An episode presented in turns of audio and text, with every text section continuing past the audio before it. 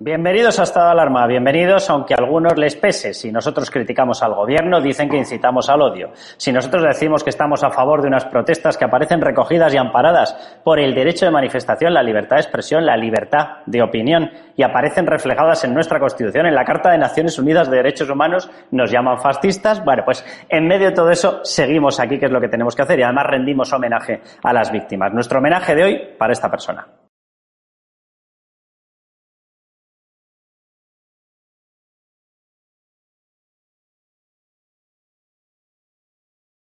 José Luis Gómez Bravo, todo nuestro apoyo, todo nuestro cariño y un abrazo enorme para su familia, Policía Nacional, que falleció el 1 de abril de 2020 por coronavirus, por esta enfermedad en la cual nos ha dejado desprotegido el gobierno de Pedro Sánchez. Vamos a empezar y vamos a hablar de varias cosas muy concretas. Uno, de esa campaña que se está lanzando contra gente que lo que está haciendo, yo se lo pido, se lo he pedido siempre, que mantenga esa distancia de seguridad, pero que lo que está haciendo es plantear y exponer su derecho de manifestación su derecho a la crítica política, su libertad de expresión, su libertad de pensamiento, su libertad de posicionamiento y opinión política con respecto a un pluralismo político. Todo lo que he dicho, todo aparece recogido no solamente como derechos fundamentales en nuestra Carta Magna, en nuestra Constitución española, también en la Carta de Naciones Unidas, en todas las democracias, en todas las constituciones de países democráticos. Aparecen recogidos como derechos fundamentales y como pilares de la democracia. Es decir, quienes critican a la gente que en estos momentos está exponiendo libremente su rechazo y su crítica a una gestión del gobierno, no está criticando a cayetanos, no está criticando a gente porque no son solo cayetanos ni por lo más remoto, a gente de clase media o de clase baja.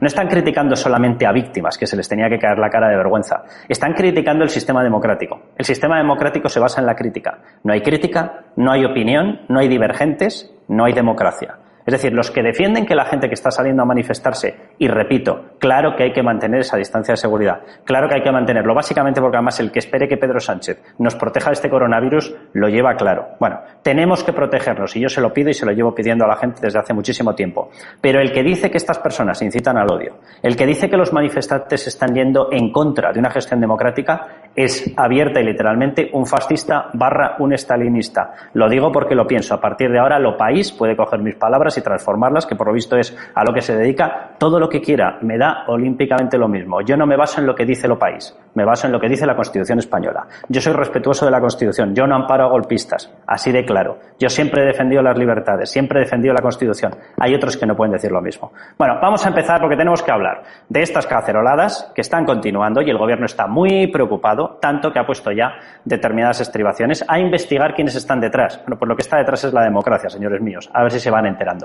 Vamos a hablar de quién se queja ahora de estas historias. Pablo Iglesias, el amante de los scratches. Sí, señor, es conmovedor. O sea, ver a un comunista quejarse de eh, que ellos hacían con violencia lo que los demás hacen con un movimiento pacífico es maravilloso, es conmovedor. Se lo digo con toda la ironía. Vamos a hablar de eso. Vamos a hablar, por supuestísimo, de lo que está ocurriendo económicamente. Un desastre sin paliativos. Y vamos a hablar de todo lo que está pasando en nuestro país, eh, mucho de ello camuflado. Muchas de esas eh, actuaciones, el número de víctimas mortales, el número de contagios, los test realizados, lo que ha ocurrido con Madrid, camuflado. Ya ha sido la OCDE la que nos ha tenido que sacar los colores. Hemos enviado datos manipulados a la OMS. Bueno, pues ahora directamente hasta los datos históricos, por ejemplo, los de Madrid previos al 8M, han sido alterados y manipulados. Con todo el descaro. Les hemos cazado en OK Diario y lo hemos publicado. Vamos a hablar de todo ello con Isabel San Sebastián. Muy buenas, ¿cómo estás? Muy buenas. Bueno, pues harta, enfadada, pero bueno, pero bien, de salud y, con fuerza para criticar. Como todos, ¿verdad? Miquel Jiménez, ¿cómo estás? Emilia, ¿qué tal? Yo estoy como dijo Herodes en su momento, jodido pero contento. y Alfonso Serrano, bienvenido, portavoz del Partido Popular en la Asamblea de Madrid y uno de los sufridores, bueno, aquí sufridores todos de este, esta fase cero eterna en la que nos han metido. ¿Cómo estás? Pues bien, aquí esperando a ver si esta semana esos expertos que nadie conoce del gobierno deciden tirar la varita mágica o tirar los dados y esta vez sale que sí y nos dejan pasar de fase y que por lo menos termine parte de la angustia que estamos viviendo los madrileños. Bueno, pues dejadme que cebemos todos los contenidos que llevamos en el programa y volvemos ya con toda la tertulia. Esto es de lo que vamos a hablar, esto es lo que lleva estado alarma.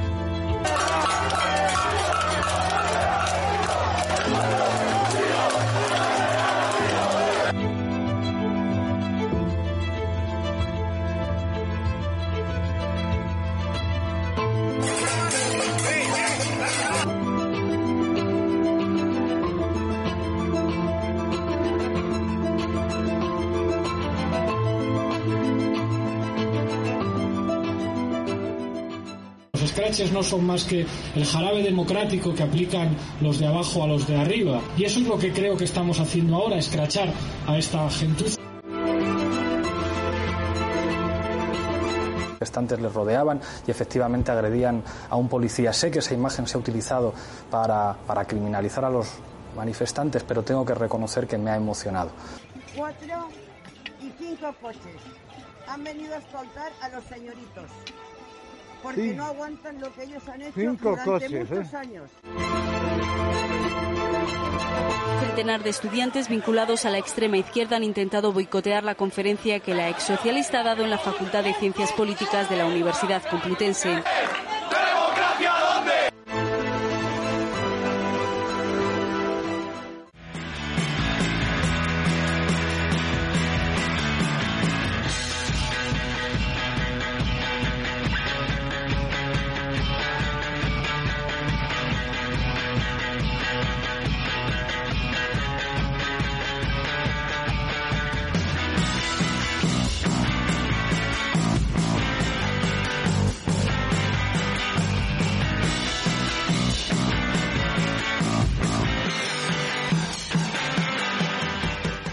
Pues atención, porque según la misma izquierda que lanzó el 15M, según la misma izquierda que institucionalizó los scratches, según la misma izquierda que acudió a la casa, por ejemplo, de Soraya Sánchez Santa María, y en aquel momento, ¿qué era aquello? Una expresión democrática. Bueno, la diferencia entre aquello y lo que está ocurriendo ahora eh, es larga, larga y sonada. Eh, sonada porque se dedican a hacer ruido los de ahora, no a intimidar a la gente. Eh, claro que ha habido algún scratch de siete, ocho personas. Por cierto, vaya por delante, yo siempre he criticado los scratches, vengan de donde vengan.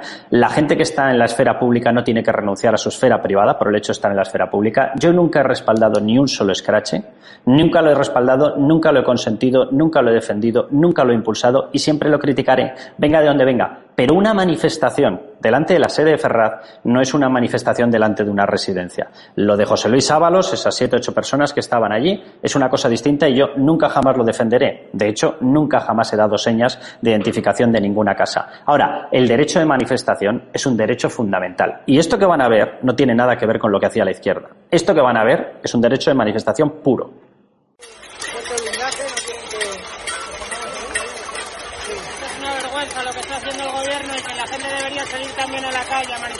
Un Borjamari o no? Un Borjamari, bueno, depende de, quién lo, depende de quién lo diga. Yo podría ponerle otros calificativos a la gente que nos tilda de esas cosas.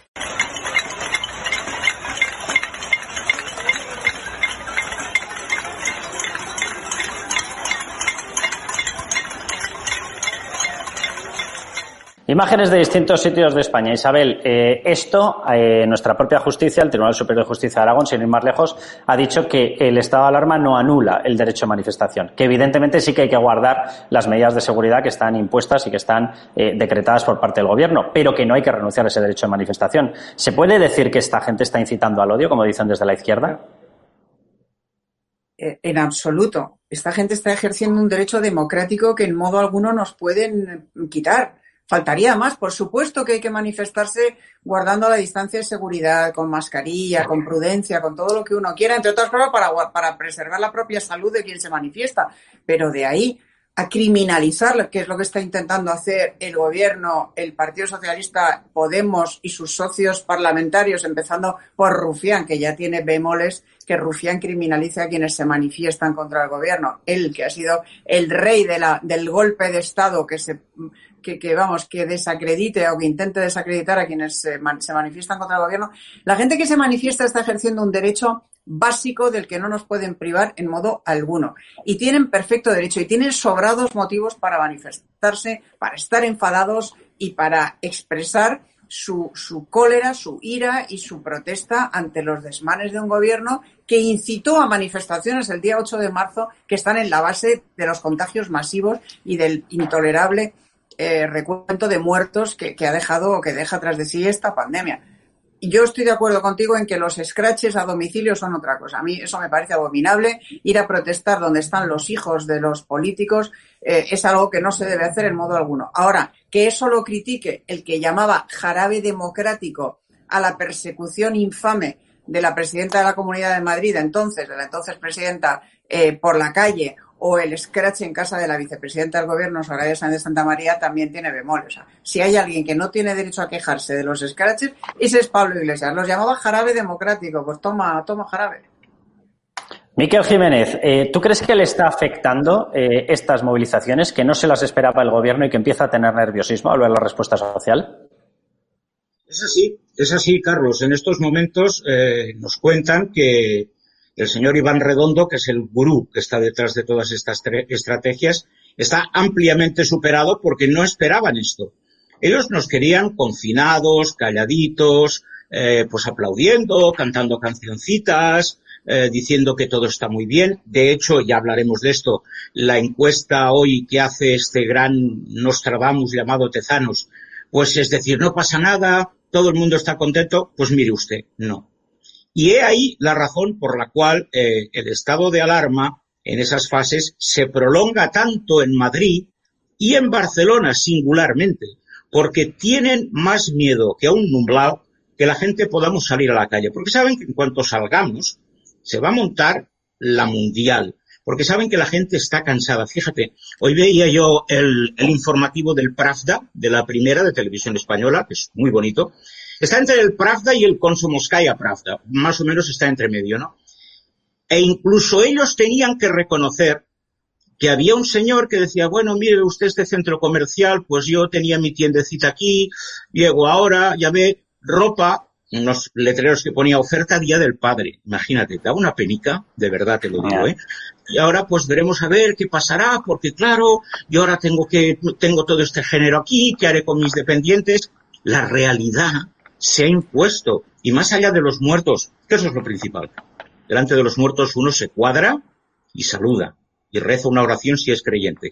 Más allá de esto, lo que viene ahora es tan gordo que esta gente está superada. Sánchez está superado. Iván Redondo está superado. El gobierno este que tiene de Barrio Sésamo están superados. La ministra Chiqui es que parece un personaje de los hermanos Álvarez Quintero cada vez que sale, ¿me entiendes? Si no fuera porque lo pagamos entre todos y es tan grave, ya, eh, daría risa. Están superados. El problema es que por muy superados que estén ellos, más superado está el españolito de a pie. Alfonso, quiero que veamos eh, dos imágenes. Una es de la situación actual de Pablo Iglesias. Él ha puesto, se ha puesto a sí mismo como ejemplo y dice, es que a mí me han venido a hacer un scratch. Bueno, del maestro de los scratches, chico, pues si te gusta tanto el jarabe democrático, ya sabes, será porque a lo mejor eh, tú lo tendrías que estar asumiendo los demás, cosa que por cierto, repito, yo no asumo para nadie, pero es que él sí. Pero quiero que veamos eh, las imágenes de cómo está en estos momentos su casa porque hay blindajes en época de guerra menos llamativos que el que tiene en estos momentos Pablo Iglesias. Atención. Uno. Dos. Tres. Cuatro y cinco coches. Han venido a escoltar a los señoritos. Porque no aguantan lo que ellos han hecho durante muchos ¿eh? años. Ah, ¿qué it.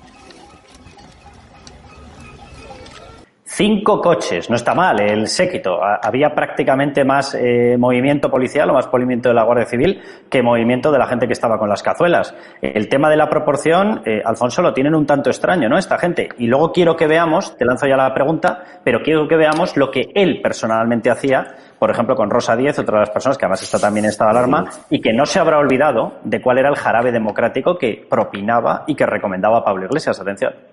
Rosa Díez, candidata del partido Unión Progreso y Democracia, ha sido hoy una víctima más de la tensión. Medio centenar de estudiantes violentos de ultraizquierda han intentado reventar su conferencia titulada Regeneración Democrática en la Facultad de Ciencias Políticas de la Complutense.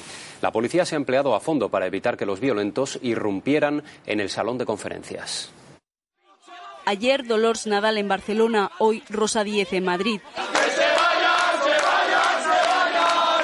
Medio centenar de estudiantes vinculados a la extrema izquierda han intentado boicotear la conferencia que la ex socialista ha dado en la Facultad de Ciencias Políticas de la Universidad Complutense. ¿Democracia dónde? ¿Terrorista quién? Al grito de fascistas fuera de la universidad, algunos en euskera, los violentos han recibido a la presidenta de Unión Progreso y Democracia. ¿Terrorista quién? En el interior de la sala y mientras la policía intenta evitar que los radicales entren en el aula, Rosa Díez comienza su intervención, pero tiene que interrumpirla. Lo siento, pero me está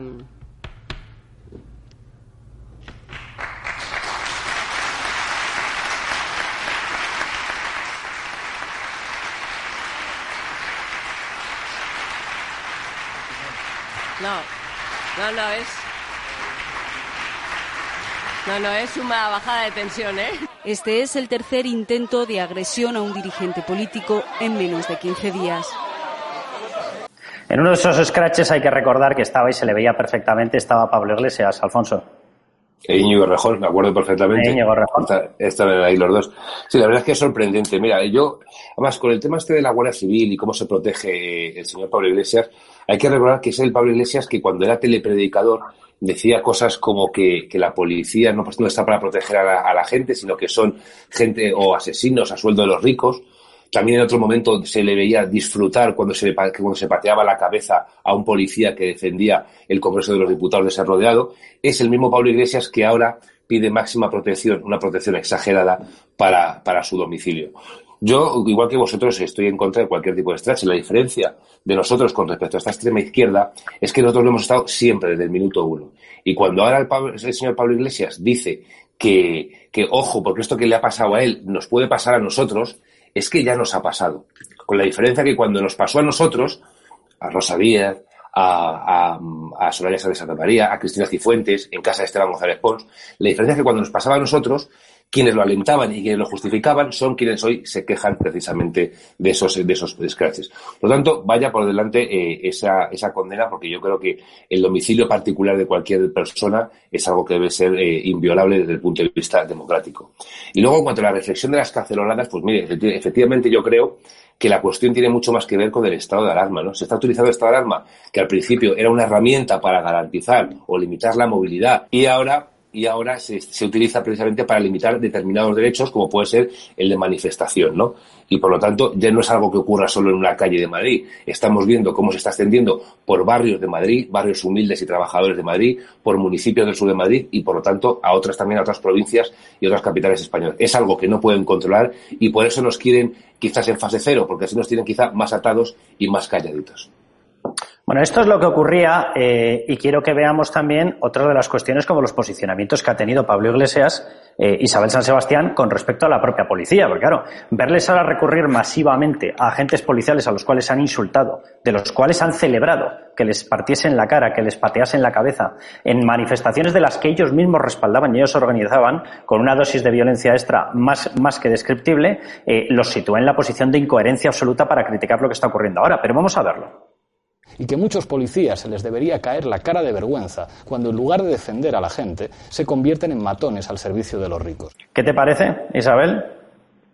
Pues es que pues es el mismo que decía que se emocionaba viendo patear a un policía. Es que me parece repugnante. Es que, está, es, es que este es el espíritu totalitario que nos gobierna. La ley del embudo. Lo ancho para mí, lo estrecho para los demás. A ellos las manifestaciones les parecen perfectamente lícitas, democráticas y recomendables cuando las hacen ellos, cuando se instalan ellos en la Puerta del Sol y durante semanas y semanas y semanas bloquean el normal funcionamiento del centro de Madrid por su protesta, pero cuando los vecinos de muchos barrios de Madrid, porque ya no es la calle Núñez de Balboa, son muchos barrios de Madrid, salen espontáneamente a la calle con sus cacerolas a protestar por, por, la negligencia absoluta de un gobierno que nos está conduciendo a la muerte y a la ruina, entonces les parece que eso es una irresponsabilidad, un abuso, es cosa de fachas, etcétera. Pues yo qué quieres que te diga, el espíritu totalitario de Pablo Iglesias está más que acreditado, su eh, doble rasero está más que acreditado. Lo que tenemos que hacer es nosotros aferrarnos a nuestras convicciones y seguir defendiendo lo que hemos defendido siempre. ¿Derecho de manifestación? Sí. Eh, ¿Scratches en domicilios privados? No. ¿Manifestaciones que pongan en riesgo la salud pública? Tampoco. Ya está. Es, es muy sencillo. Ahora, ejercicio de la libertad de expresión, por supuesto. Y si les molesta, pues ya tienen dos tareas. De momento nos ampara el Estado de Derecho. Un Estado de Derecho absolutamente limitado por, por este estado de alarma, que si Dios no lo remedia, se revalidará mañana con el apoyo de ciudadanos, que manda narices, manda narices esos traidores, pero, eh, un, pero un Estado de Derecho, al fin y al cabo. Todavía un Estado de Derecho mientras no terminen de cargárselo. Pues mira, Isabel, como no eh, se me ocurre una sola palabra más que añadir a lo que acabas de decir, me sumo plenamente y se acabó la historia, porque ese es nuestro posicionamiento y como bien decís todos, ese lo ha sido siempre, a diferencia de ellos, que ellos tienen la ley del embudo. Miquel Jiménez, quiero que veamos unas imágenes eh, sobre lo que ocurría en Alcorcón, porque es muy fácil esto de criticar, pero luego va y resulta que tú te sumas, pero para impedir el derecho de manifestación de otro. Esto lo debieron aprender en época del SEBIN. Quiero que lo veamos y te voy a preguntar precisamente por el posicionamiento de Ciudadanos que vuelve a respaldar un estado de alarma y dice, no por 30 días, sino por 15. Hombre, ya, si la ley orgánica nos la sabíamos todos. Pone 15 días, no se puede tramitar por más. Vamos a ver lo que pasaba en Alcorcón.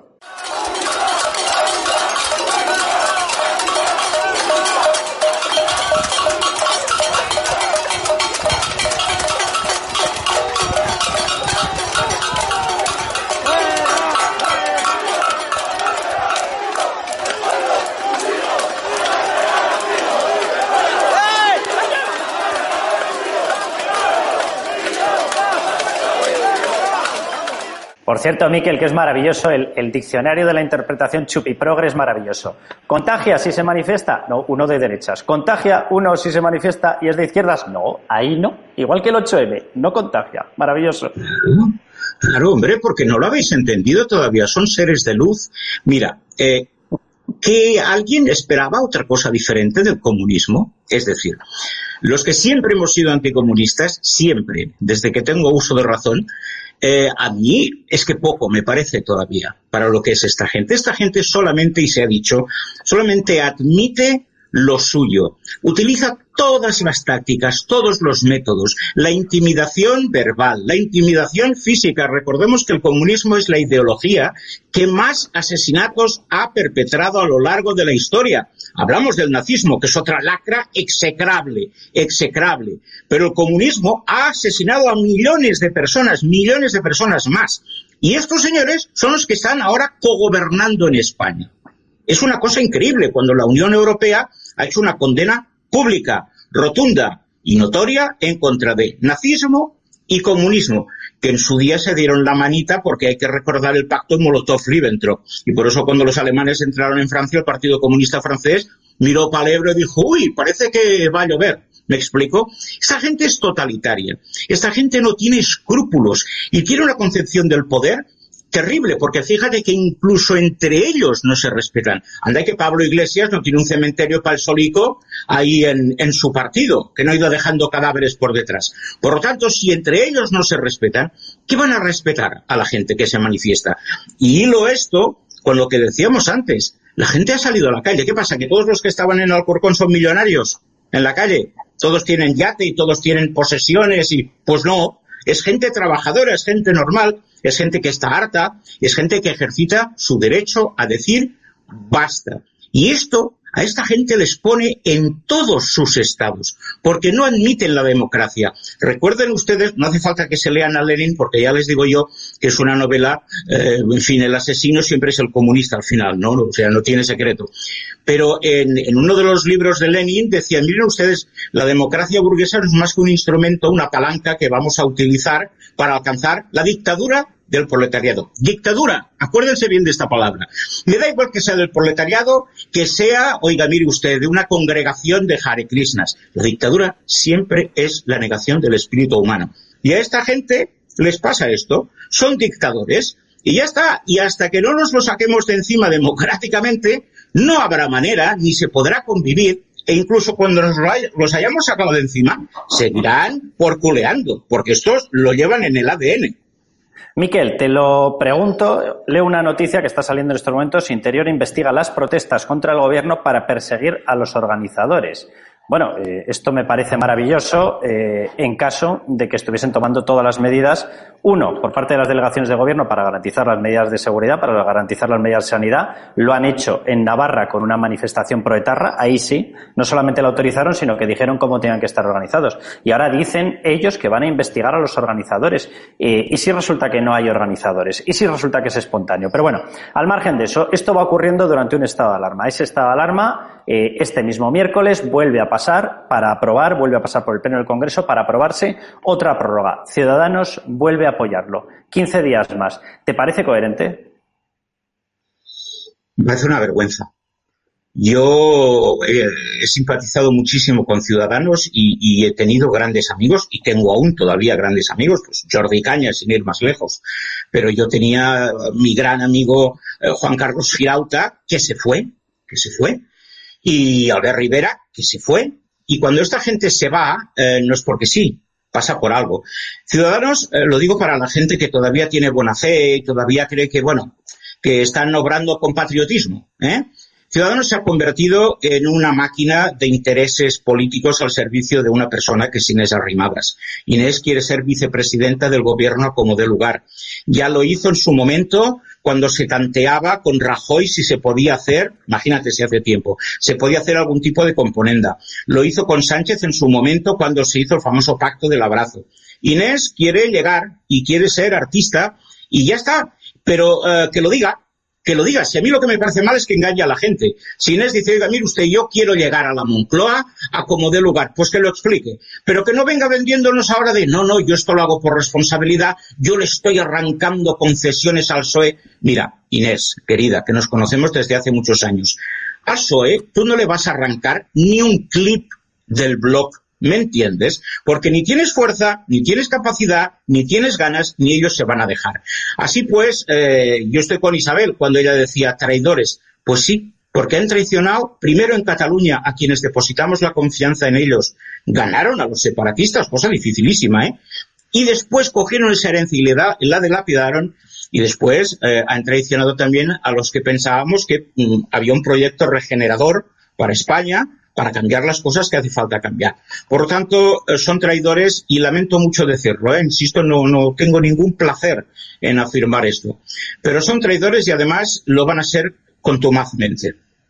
Ahora le voy a preguntar a Isabel también por este punto, pero quiero, Alfonso, que comentemos, porque claro, en medio de estos posicionamientos sale Tezanos. Tezanos es una especie de superhéroe que sale de la cabina reconvertido en Superman en el momento en el que lo necesita el gobierno. Bueno, ahora resulta que el gobierno necesita decir que Ciudadanos eh, tiene una opción muy fuerte eh, con este posicionamiento. Yo, vaya por delante, no entiendo absolutamente nada de lo que está haciendo Ciudadanos, o lo entiendo demasiado bien y me produce, como decía Miquel, eh, un cierto resquemor bastante pronunciado. Bueno, la encuesta de Tezanos, ¿qué es lo que dice? El Partido Socialista disparado, 31,1%, el Partido Popular clarísimamente por debajo, 20,3%, un Podemos que está por encima de Vox y de Ciudadanos, pero un Ciudadanos que recupera y prácticamente iguala a Vox. Eh, ¿Tú te crees algo de esto? Vaya acompañadas ya de las valoraciones de los líderes personales, en los que, según Tezanos, Inés Arrimadas, con lo que está haciendo, está mejor valorada de lo que está Pablo Casado.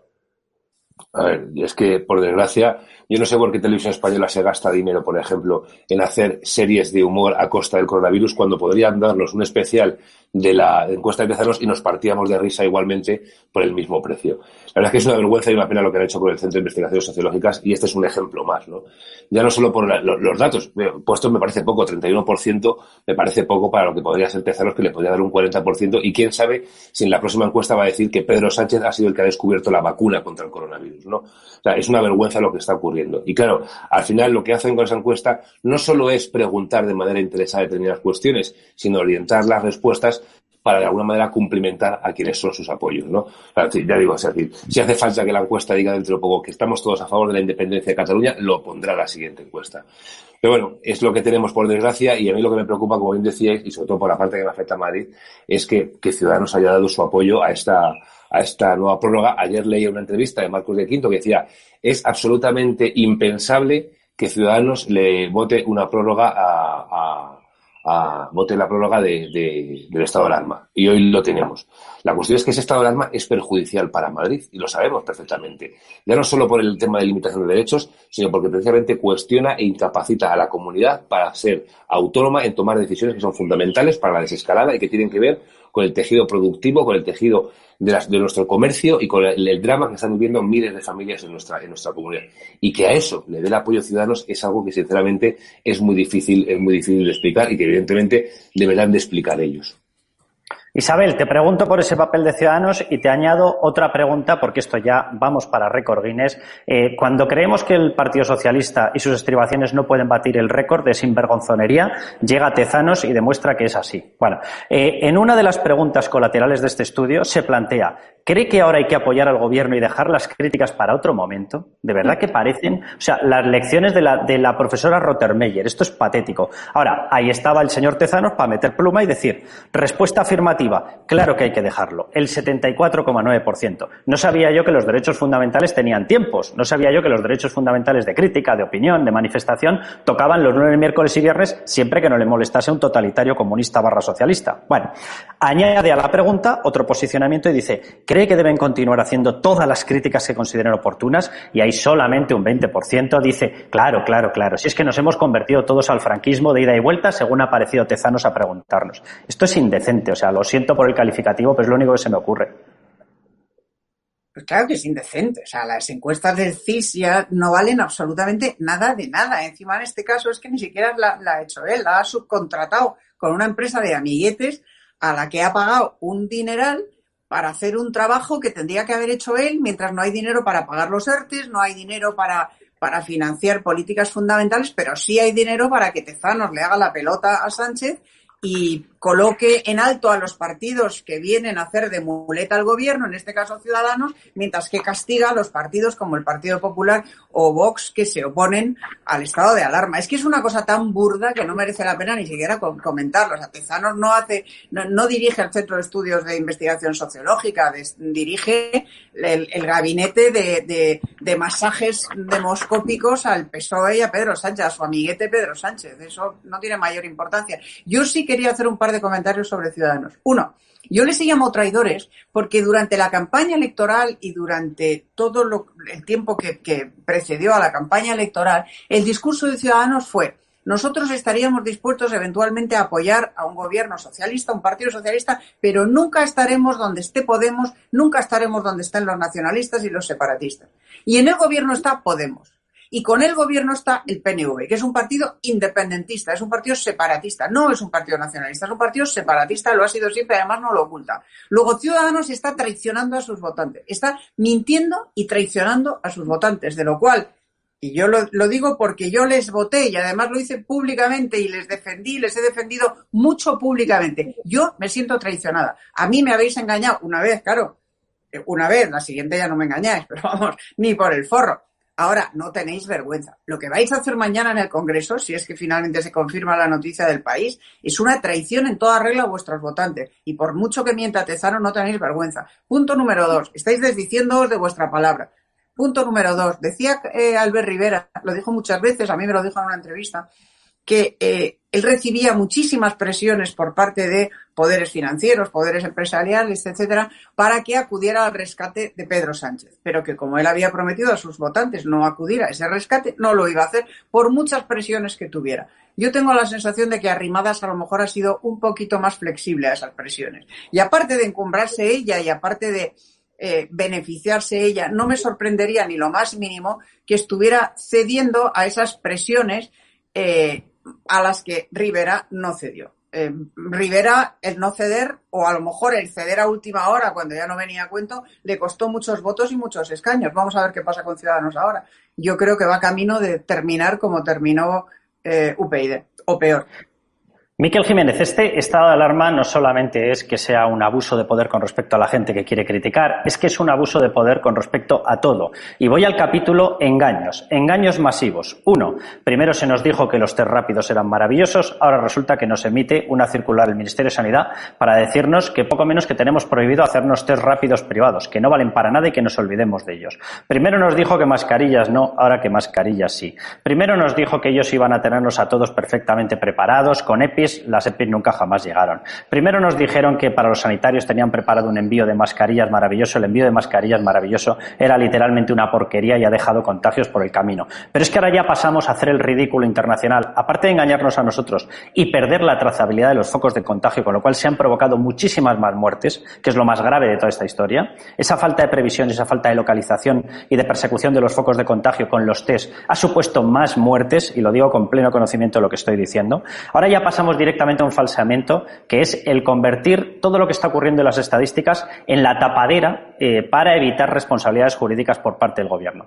En OK Diario hemos bajado unos datos que los tienen escondidos en la página 1555 de una web que es increíble lo que están haciendo. Al final de toda la página hay un pequeño link donde salen los datos reales. Bueno, esos datos reales le tenemos que ir quitando lo de reales porque los hemos bajado en tres días consecutivos y los datos históricos de los días previos al 8M en Madrid van cambiando. Repito, los datos históricos de contagiados van cambiando. Vamos, el milagro de Petinto multiplicado por 16. Resulta que de pronto los que habían enfermado dejaron de estar enfermos o los que habían enfermado unos días pasaron a enfermar otros. Casualmente, siempre para permitir la fotografía, según ellos, de que no se habían enterado de nada antes del 8M. Me parece una gravedad absoluta. Estamos hablando de documentos públicos, los están tocando como quieren. Dato 1. Dato 2. Hoy mismo la CNN nos ha sacado en portada internacional haciendo alusión a las mentiras de Pedro Sánchez en sus estadísticas. Hemos engañado a la OMS, hemos engañado a la OCDE. La OCDE nos ha tenido que emitir un desmentido en público a través de redes sociales.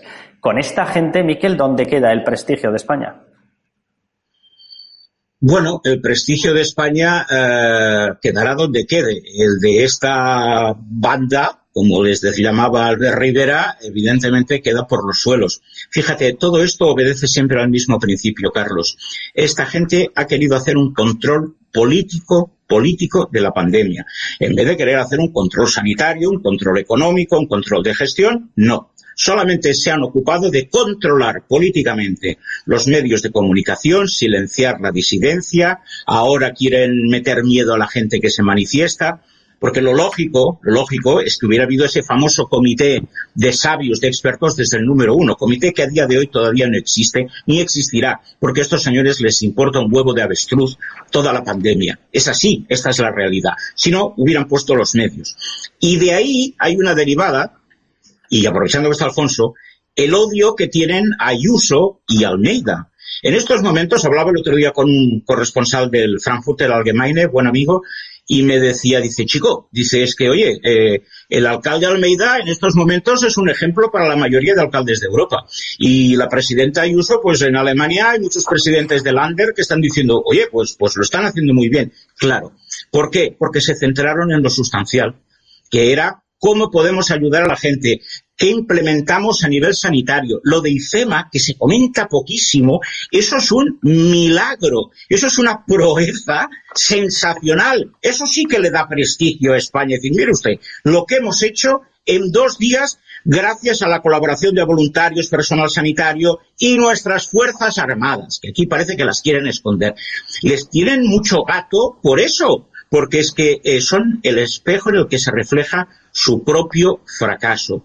No me extraña que falseen los datos, Carlos. Fíjate, el otro día eh, Carmen Calvo se le escapó una cosa que a mí me pareció, vamos, del juzgado de guardia. Dijo, bueno, es que en el fondo ese grado entre el 0 y el 1, el 0,5 que le damos a Madrid es para que no se quejen y que no digan que les estamos fastidiando políticamente. Ah, pero esto no era, no, no se otorgaba por razones sanitarias, no era por el número de camas de UCI disponibles, no era por unos criterios objetivos, no. Es por criterios políticos, por eso el PNV hace lo que le sale de las narices en Euskadi con todo el rollo de ir para arriba y para abajo, y por eso en Cataluña Torra decide quién está confinado y quién no lo está. Es decir, son criterios políticos, esto ha sido político desde el primer momento, y los casi 30.000 fallecidos oficiales oficiales que tenemos algún día eh, reclamarán venganza desde sus tumbas y pedirán justicia en un Nuremberg que yo defiendo que debe hacerse en este país. Alfonso, te doy el último turno que le tenemos que ir dejando ya paso a Javier Negre que va a hacer entrevista a Beatriz Fanjul, pero quiero ponerte dos noticias encima de la mesa. Noticia uno, adicional a todo lo que estamos contando. Había un informe del 6 de marzo donde se alertaba de varias cosas, de las secuelas, de las consecuencias, de todos los efectos colaterales que tenía el coronavirus, eh, trombos, úlceras, etcétera. Borrado. ¿Vale? Ese mismo informe del 6 de marzo alertaba también de la necesidad de evitar actos de concentración social. Por ejemplo, el 8M feminista el informe borrado de la página web del Ministerio de Sanidad. Lo digo como muestras de oscurantismo de este gobierno que está ocultando y destrozando todo lo que había previo, todo lo que delataba que evidentemente en aquel momento hicieron un acto de negligencia que, como dice Miquel, tiene que pasar por los tribunales y yo espero que pase de la forma más rápida posible. Y te doy otra noticia. Mientras los socios de gobierno, esos de los cuales se fía Pedro Sánchez, han tramitado Esquerra una petición de abdicación del rey, muy importante en estos momentos, por lo visto, para combatir el coronavirus y todos los socios, absolutamente todos los socios del gobierno, encabezados por Podemos, por cierto, Esquerra, incluso los que no son socios oficiales, Junts per Cat, Venega, por supuesto, Compromís, etcétera, todos ellos han tramitado, EH Bildu, cómo no, una exigencia de escarcelación de los presos, de todos en general, pero por supuesto poniendo el acentito en los suyos, en los presos etarras y en los golpistas. Bueno, la verdad es que no sé por dónde empezar. Es que esas, solo las dos noticias, cualquiera de ellas haría dimitir a un gobierno eh, por sí misma. Pero es que es una tras otra, lo estabais comentando. Es decir, ha habido engaños con las mascarillas, engaños con los test, informes que han ocultado y que ahora que aparecen los tratan de borrar de su propia página web. Recordemos a la ministra Carmen Calvo diciendo el otro día que, según la Organización Mundial de la Salud, la pandemia estaba controlada hasta el 4 de marzo. O sea, que reconoce que después del 4 de marzo estaba incontrolada y aún así permitieron lo que, lo que permitieron.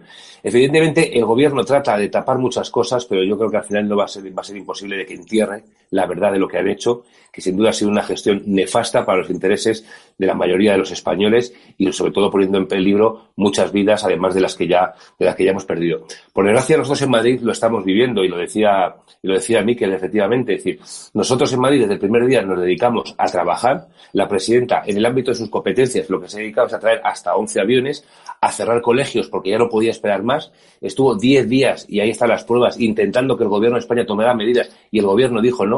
Y como evidentemente, frente a eso, lo que es la incapacidad del gobierno de España, pues por lo tanto lo que, ha, lo que ha hecho el gobierno de España es realmente hacer el trabajo sucio de la oposición en la Asamblea de Madrid. Y por lo tanto, darle munición a la Asamblea de Madrid, a la izquierda madrileña, para atacar a quien sin duda ha hecho una gestión que no le vamos a decir ejemplar, porque ella misma ha dicho que no hay que sacar pecho de nada, porque tenemos muchos muertos en España, hay muchos fallecidos en Madrid, pero sin duda alguna un gobierno que ha estado dedicado el alma a tratar de atajar esta crisis, mientras que otros lo que han utilizado esta crisis precisamente es para imponer su modelo ideológico y al mismo tiempo no acabar con el virus, sino acabar con la propia presidenta. A Ciudadanos eh, se me ocurría el verbo tontear, pero lo voy a dejar en fase suave. Si le veis flirtear con el Partido Socialista, eh, ¿convocaréis elecciones en Madrid? Yo creo que ahora mismo no está en la mente de nadie, desde luego la de la presidenta, eh, un adelanto electoral, porque ahora mismo en lo que estamos es en salir cuanto antes de esta fase de crisis sanitaria y abordar cuanto antes eh, la crisis social económica, que por desgracia cada día que el gobierno de España nos impide avanzar de fase supone supone pérdidas importantes, no para, como diría la izquierda, estos intereses de, las, de los empresarios del IBEX, no, para esa gente que acude a comedores en barrios humildes de Madrid, para esos hosteleros, para esos hoteles, para esas pymes, para esos emprendedores, para esos autónomos que ahora mismo están con sus negocios cerrados, les va la vida en ello. Lo que el virus no ha podido acabar con ellos, va a acabar un gobierno de España que lo que va a hacer es que acaben matando a sus propios negocios y sus proyectos vitales. Entonces, eso es lo que nos debe centrar. Lo que yo creo que haga, tiene que hacer Ciudadanos, entiendo, es junto con el Partido Popular, afrontar esta etapa de manera conjunta y sobre todo ser fieles a lo que siempre ha sido el Partido Popular y, es a los madrileños. Nosotros tenemos un acuerdo de gobierno firmado en coalición con Ciudadanos y al mismo tiempo un acuerdo de, de investidura con Vox. Y eso es lo que nos debe de guiar y a partir de ahí quien se quiera sumar y aportar medidas que sean buenas para los madrileños, ahí estaremos. Lo que no puede ser es pretender tener unos apoyos para lograr un gobierno y pretender gestionar una crisis precisamente aupándote en partidos como Podemos, Más Madrid o un partido socialista que lo que hace precisamente es impedir que Madrid avance tomando medidas desde el gobierno de España. Bueno, pues muchísimas gracias a los tres. Le vamos a dejar ya paso a Javier Negre en esa entrevista con Beatriz Fanjul. Muchísimas gracias, chicos. Hasta la próxima. No se pierdan. Gracias, gracias. Hasta luego. Pues les dejamos ya con esa entrevista. Javier Negre a Beatriz Fanjul. No se la pierdan.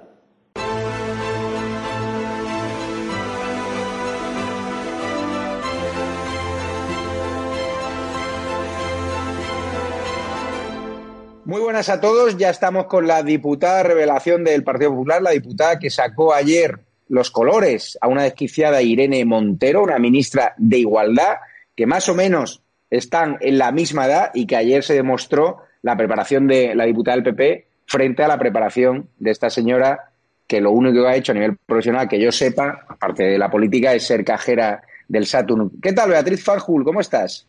Estoy muy bien, la verdad. He tenido en una semana prácticamente dos comparecencias. Eh, ayer me estrené por primera vez en el Congreso de los Diputados, en, la Comisión de, Violencia de Género. Y, bueno, siempre se puede mejorar, pero desde luego que estoy, estoy satisfecha. Si te pareces, antes de nada, vamos a ver ese careo con la ministra de Igualdad, que no es fácil, era tu primera intervención.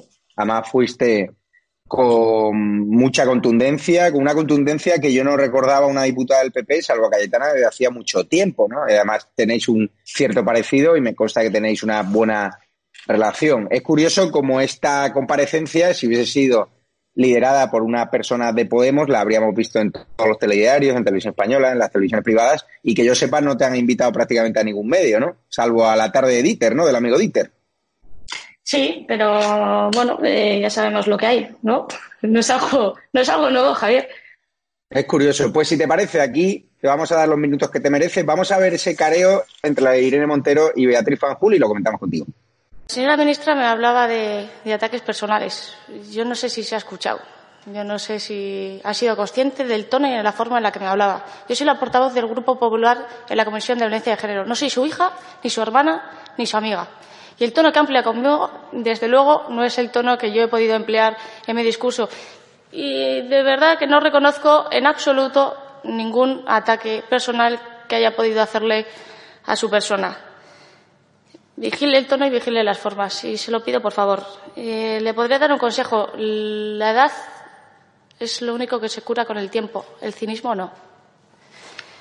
Me hablaba de propuestas. Creo se ha dedicado durante hora y media o casi dos horas a hablar del Pacto de Estado de Violencia de Género. Ahí tienes todas las propuestas del Partido Popular y del Gobierno del Partido Popular. ¿Quieres un ejemplo de lo que es eh, violencia de género? Lo que hizo su partido con las diputadas de Podemos. Me consta, me lo, comentaron mis compañeros, me lo comentaron mis compañeros de partido. Todo lo que trabajaron las diputadas de Podemos en el Pacto contra la Violencia de Género. Trabajaron un montón. Sí, no, pero me lo han contado. Es que soy tan joven como no, no tengo experiencia, pero bueno, tengo buenos compañeros que me han contado todo lo que trabajaron. Y me consta que estaban muy involucrados. ¿Por qué no firmaron el pacto? ¿Por qué no votaron, por qué no votaron a favor? Porque el jefe de filas dijo que no, que no podían firmar un pacto con el Partido Popular impulsado por el Partido Popular. Eso es violencia de género, señora ministra. Sí, con el tema de Núñez Balboa, mira, eh, señoría, yo lo llamo jarabe democrático. Y hay algunos que no les gusta. Muchísimas gracias.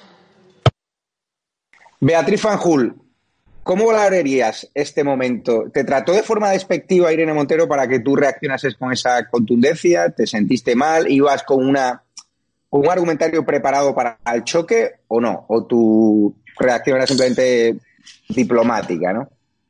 No, vamos a ver, yo hice una primera intervención, evidentemente estaba, estaba preparada, porque soy una, soy una persona trabajadora que, que me gusta prepararme las cosas. Eh, te confieso que mi primera intervención fue, fue dura, pero dentro del marco político. En ningún momento le falté al respeto ni fui a nivel personal.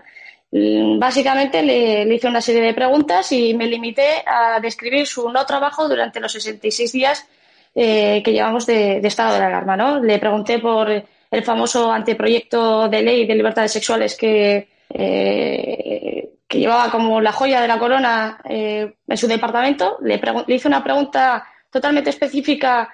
no sé si os acordáis de las declaraciones que hizo el señor Iglesias diciendo que Juan Carlos Campo era un machista frustrado. Entonces, bueno, le pregunté a, la señora ministra si compartía esas declaraciones, porque al final eh, es el jefe de filas de, su partido y, está en el gobierno, con lo cual eh, eh, tiene que responder a eso. También les pregunté por el 8 de marzo, porque es curioso que se dedicaron a mencionar varias, em, digamos que mm, mencionaron a la OMS, pero recomendaciones internacionales que luego no siguieron a la hora de la verdad cuando, cuando tuvieron que hacerlo con, el 8 de marzo. También les pregunté por el trabajo que había hecho. Eh, evidentemente le dije a la señora ministra que no por la importancia de, su ministerio, sino por el volumen de trabajo que, había llevado a cabo, eh, su ministerio se debería reducir a una Secretaría de Estado. Y, básicamente la primera intervención que tuvo Irene Montero, que nos tuvo básicamente entre hora y media, dos horas, me recordó un mitin del PP. Javier eh, se dedicó a hablar del Pacto de Estado de Violencia de Género. Entonces eh, me resultó un poco contradictorio porque decía que ese pacto nació de, un clamor social, ¿no? Bueno, es que ese pacto fue impulsado por el Partido Popular, capitaneado por Javier Maroto, y me consta que, las diputadas de Podemos trabajaron muchísimo en ese pacto, pero que su jefe de filas, el, señor Iglesias, a última hora les pidió no apoyar ese, ese pacto, ¿no? Entonces eh, me pareció eh, un ejercicio de, cinismo. Preguntarte, ¿Ves normal que este gobierno relance las leyes de igualdad de género y siga hablando de perspectiva de género cuando hay 40.000 muertos encima de la mesa? No tiene mucho sentido, ¿no? Que ahora, ¿qué quieren? ¿Justificar que sigamos teniendo que pagar los españoles los chiringuitos de género, de la ideología de género, cuando no hay ni siquiera dinero para material sanitario, para pymes, para emprendedores, autónomos? Esa es la intención que tú ayer viste en la ministra de Igualdad, Irene Montero, a la que supongo no te ha invitado ninguna de esas parties que hacía antes del confinamiento en su ministerio, ¿no?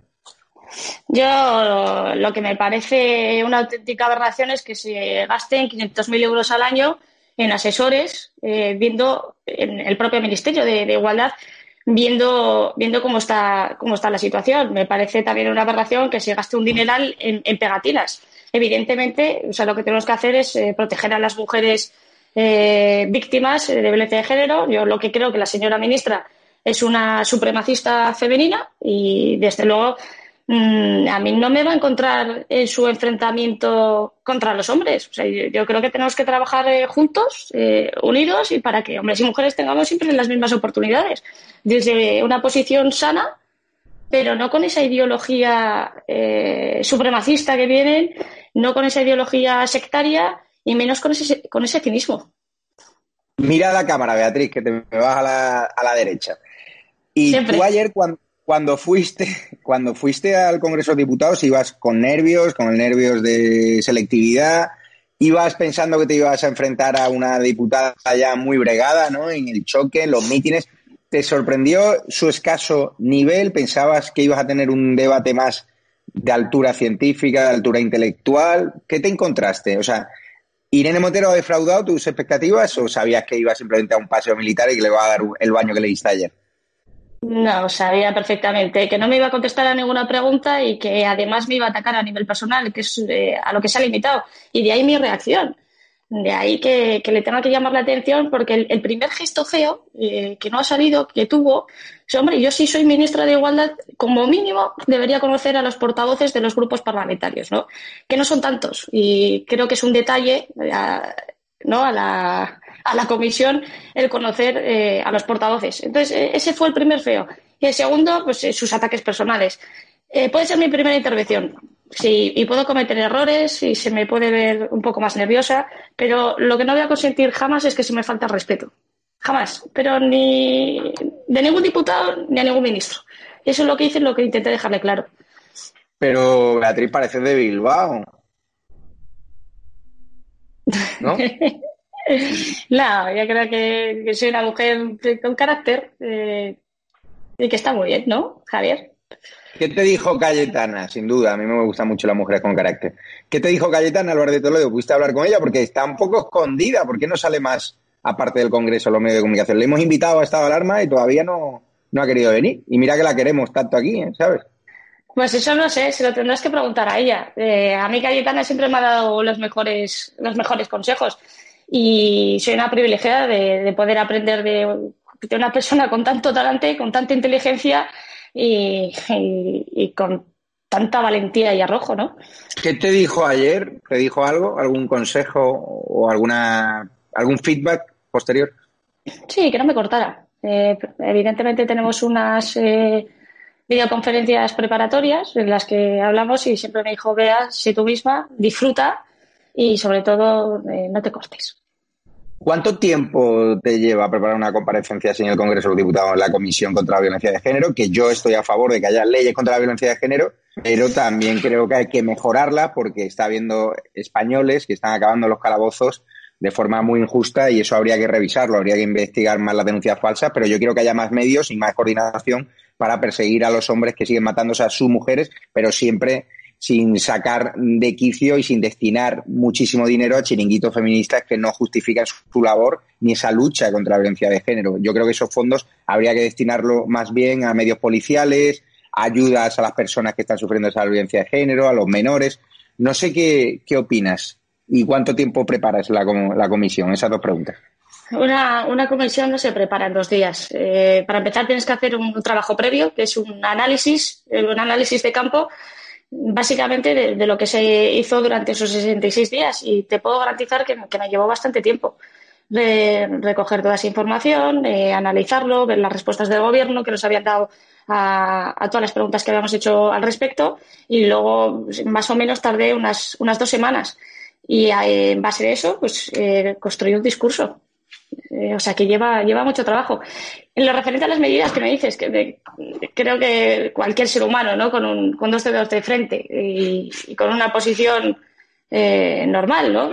evidentemente todos queremos lo mismo y lo, de lo que estamos hablando es de eficiencia y de eficacia en, los medios, ¿no? Que, que, no se queden a medio camino, sino que sirvan para ayudar tanto a las mujeres como a los hombres y que desde luego disfrutemos todos de, desde, de las mismas oportunidades o el mismo punto de partida para que podamos avanzar.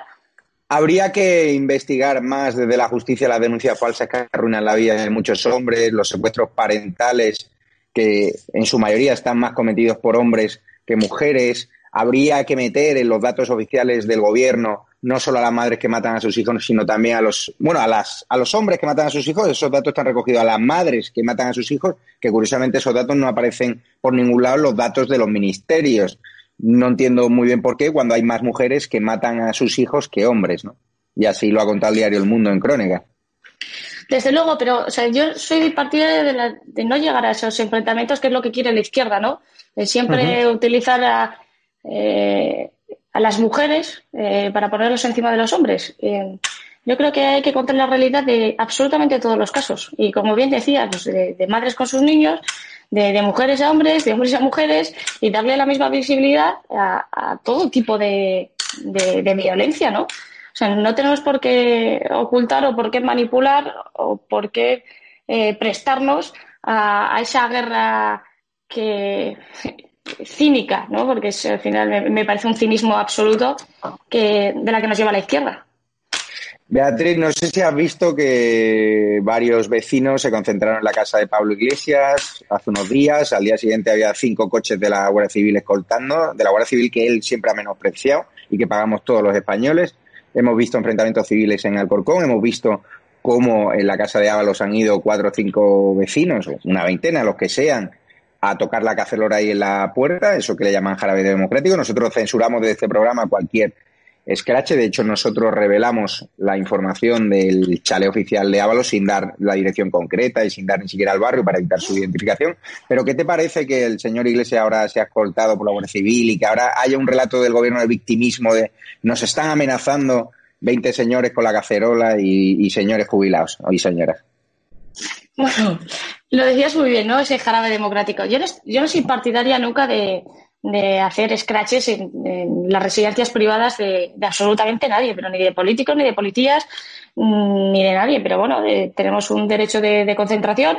Mientras eh, no se salten las medidas sanitarias ni se salten el estado de alarma, la gente está en su derecho de mostrar el hartazo que sienten con, con, este gobierno. Eh, pero también ahí vamos a recalcar una cosita, que a veces se, se nos olvida, ¿no? Y lo que te decía de esa doble vara de medir. En, Navarra se están consintiendo esas manifestaciones a, favor, de, los presos, de los presos etarras y, y, de ahí no, hay, no sale una, una sola crítica. ¿Por qué? Porque estamos hablando de los socios del gobierno y de sus pagos políticos. Pero la gente de Madrid o la gente de Ciudad Real o la gente de, Galicia o la gente de, cualquier comunidad eh, autónoma en, de España que, que, decida, que decida salir a la calle para quejarse ¿no? del gobierno que tenemos, ahí es cuando tenemos a la izquierda eh, calentita. Eh, volvemos a lo mismo, su cinismo. O sea, es el jarabe democrático que se merecen y que tanto alentaron ellos años atrás. Pero pues me imagino que cuando te lo hacen a ti, duele. Sin duda, muchísimas gracias, Beatriz Fanjul. Ahora, precisamente ayer, como fuimos acusados por el país, por el PSOE, por Infolibre, por todos los medios propagandistas del régimen, por el plural, por estos medios fuertemente subvencionados por el gobierno que no hacen periodismo sino propaganda, pues de repente me encuentro con una campaña viral contra mi persona diciendo que ha habido una serie de personas de un barrio de Madrid que han ido a tocarle la cacerola a la casa de Ávalo después de que yo revelase en el programa Estado de Alarma dónde vivía, la dirección exacta. Pues mira, como vamos a desmentirles, como son una fábrica de bulos todos estos medios, vamos a poner el vídeo y vamos a ver realmente lo que hicimos en el programa Estado de Alarma, que fue recibir la queja y darle eco a la queja de varios vecinos que ya iban a la puerta del chalet oficial de Ábalos de más de dos millones de euros, donde vive también Nadia Calviño, a tocar la cacelora y a gritarles que nosotros censuramos esos comportamientos, pero que ya venía pasando antes de la publicación de la información. La dirección del programa decidió no, no revelar la dirección concreta, omitió el nombre de un restaurante que hay enfrente para evitar la identificación del inmueble no revelamos ni la calle, ni el barrio. Hablamos en, en, genérico. Dimos la casa, porque es un casoplón, porque se estaba hablando desde la izquierda que vaya y Díaz Ayuso, que tiene un apartotel de lujo, que pagan los madrileños. No, no, ella se lo paga de su bolsillo. Entonces, la izquierda sí puede dar la identificación del roommate y decir dónde vive la presidenta, que lo dieron concretamente, y nosotros, que omitimos todos los datos para evitar la identificación, nos encontramos con un relato victimista de, no, es que han ido a protestarle porque Javier Negre ha dicho dónde vivían. No, no, es Vox Populi por los vecinos, es una residencia oficial. Cualquiera que entienda de política sabe que viven ahí y los vecinos, es cierto que a raíz de que Vox lanza la cacerolada a la calle, pues los cuatro, cinco o los veinte vecinos que iban cargados con cacerola y smartphones, alguno parecía que estaba jugando más al Tinder que a otra cosa, hablan de amenazas a la familia, yo las censuro, eh, eso no sale en las imágenes, si no recuerdo mal, pero vamos a ver el vídeo y así lo ven todos los espectadores para que veáis en qué momento estado de alarma identifica esta casa. Es que no lo hace en ningún momento. Hasta omitimos el nombre del restaurante. Por lo tanto, contra la fake news del país de Infolibre, por eso nos creen, vamos a dar las imágenes donde contamos exactamente lo que hicimos en estado de alarma y mañana más. Y esta noche tienen una entrevista brutal de Benjamín López al presidente de la industria textil, de la Asociación Textil, que está muy enfadado con el ninguno del gobierno por el tema de las rebajas, por los vaivenes, por la crisis del sector por la falta de ayudas, sí paguita, pero no están ayudando a este sector textil que mueve muchísimo dinero, muchos empleos. Y a las 12 de la noche, Ervin Hoyos, que va a entrevistar en exclusiva con Roberto Grande al Club de los Viernes a un exterrorista de las FARC que va a seguir hablando de esos lazos del narcoterrorismo al otro lado del charco con algunos regímenes con los que tenemos que ver. Así que muchísimas gracias, Beatriz Fanjul, y vamos a dar el vídeo de nuevo del casoplón de más de dos millones de euros de Ábalos y pedimos a esos vecinos que fueron a la casa de Ábalos que no vuelvan a ir, que le dejen descansar y que no hagan como hicieron ellos, como hicieron los del jarabe democrático, porque nos jugamos mucho, nosotros somos más democráticos, nosotros somos diplomáticos y está claro que Pablo Iglesias quiere azuzar a sus perros de presa, quiere que haya enfrentamientos civiles, quieren que la gente os insulte con perros, con palos y va a haber amenazas en la calle, así que no caigamos en las mismas tácticas mafiosas. No vayan al domicilio. Este programa solo informó de ese domicilio para decir que nos está, no, ese, no de ese domicilio, solo dio la foto de ese inmueble para decir la pasta que nos cuesta el erario público y para decir básicamente que lo de Díaz Ayuso es pecata minuta respecto al caso Plón de Ábalos y de Nadia Calviño. Por lo tanto, seguimos omitiendo su dirección concreta, su calle y su barrio, así que disfruten del vídeo y recordarles, censuramos todos los scratches y no vuelvan a ir a la casa de Ábalos, de verdad, se lo pido yo personalmente. Un abrazo fuerte, Beatriz. Un abrazo. Preguntarte entonces, o sea, en esa en ese chalet actualmente viven eh, José Luis Ábalos, el ministro de Fomento, y también Nadia Calviño, ministra de Economía. Sí, sí, sí. Pero ellos hacen vida, o sea, ¿tú le has visto directamente en salir de esa casa? ¿A quién? ¿A Nadia?